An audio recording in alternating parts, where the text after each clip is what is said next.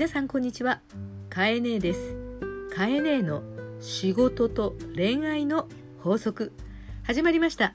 今日は2020年12月22日です。2が並びましたよね。そして待ちに待ちました。少なくとも私はすごく待ってました。カエネがこの放送を始めて法則3グレートコンジャンクション。最も今も皆様が再生回数を多くされている放送なんですけれども今日がその日です。22日今日空を見てください。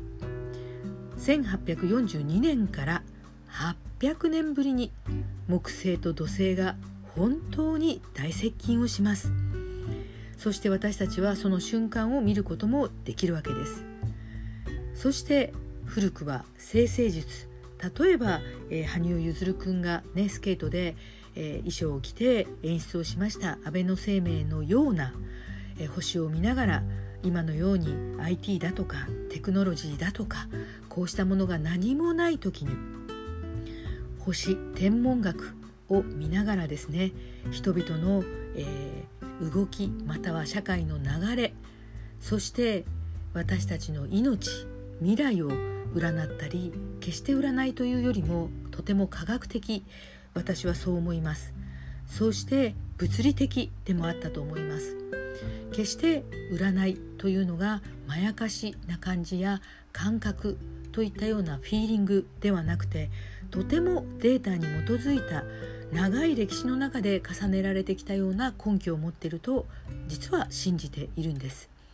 でその22日800年に一度のグレートコンジャンクションが今日なんですがこの木星と土星が接近することを一つの分岐としてここから先土星土地土地大地といったように物質目に見えるものに価値があった時代。貨幣お金ですよね。または物々交換もそうですけれども手にするものが目に見えるものであったということの価値から例えば物々交換であっても物と物を交換するという物ではなく物と物を交換したことによって誰かの生活が変わる誰かが幸せになるといったようなことも含めて目に見えない価値が高くなってきます。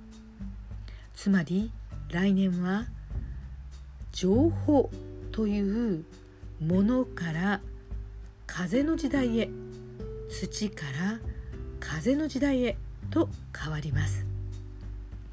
さて風の時代というのは情報と言いましたから情報って皆さんの中では何でしょうか？結局は今 IT があるわけですから私たちはスマートフォンでまたはパソコンでいろんな情報収集することはできますけれどもじゃあその情報って結局は誰かが書いてくれたりコンテンツを作ったりまたは YouTube も結局は人が喋っていたり。情報というパイプツール目に見えないものはあったとしても情報の本当の意味は誰かが生きている誰かがそこにいる。誰かが体験したこと。誰かが感動したこと。誰かが泣いていること。辛いこと。そんなことを交換し合うということが情報です。辛い時は誰かに喋ろう。または悲しい時は誰かとその悲しみを共有しながらも癒していこう。嬉しい時は思い切り嬉しいことを喜び合おう。今年いろんなことがありましたが結局私たちは地球上の天文学から見たら小さな小さな生物でしかありません。生物とは生きているものなんです。そして生きているものとは心があって人間特有の思考があって精神があって。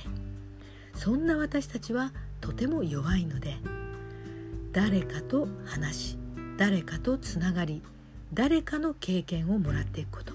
これが情報です。デジタルデバイスを目の前に持ちながらカエネがこうやって情報を発信しながらもカエネの声カエネの経験をお伝えするように。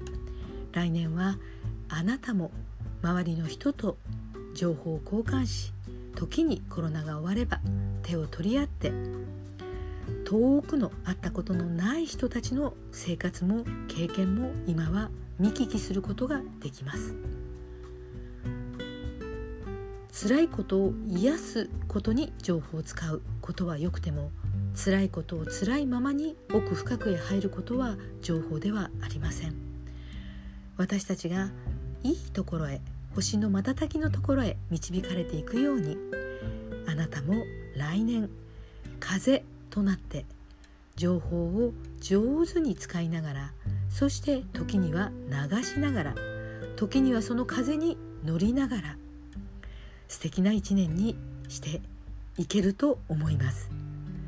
世の中が2021年風の時代へと入ります。変わります。そしてあなたも変われます。素敵なことが待っています。2020年12月22日今日この日あえて今放送を収録しました。ちょうど空が少しずつ夕方へと向かっていそうなタイミングで収録をしました。空を見上げてたまには冷たい風に当たりながらも綺麗な星の中で自分と地面と空が一体になる感覚を味わってみてください。法則26風の時代がやってくる。あなたも風に乗ろう。その風は心地よい時代を連れてきます。今日もカエネの話を聞いてくれてありがとう。あなたはすごい。あなたは素晴らしい。それでは良い夜を。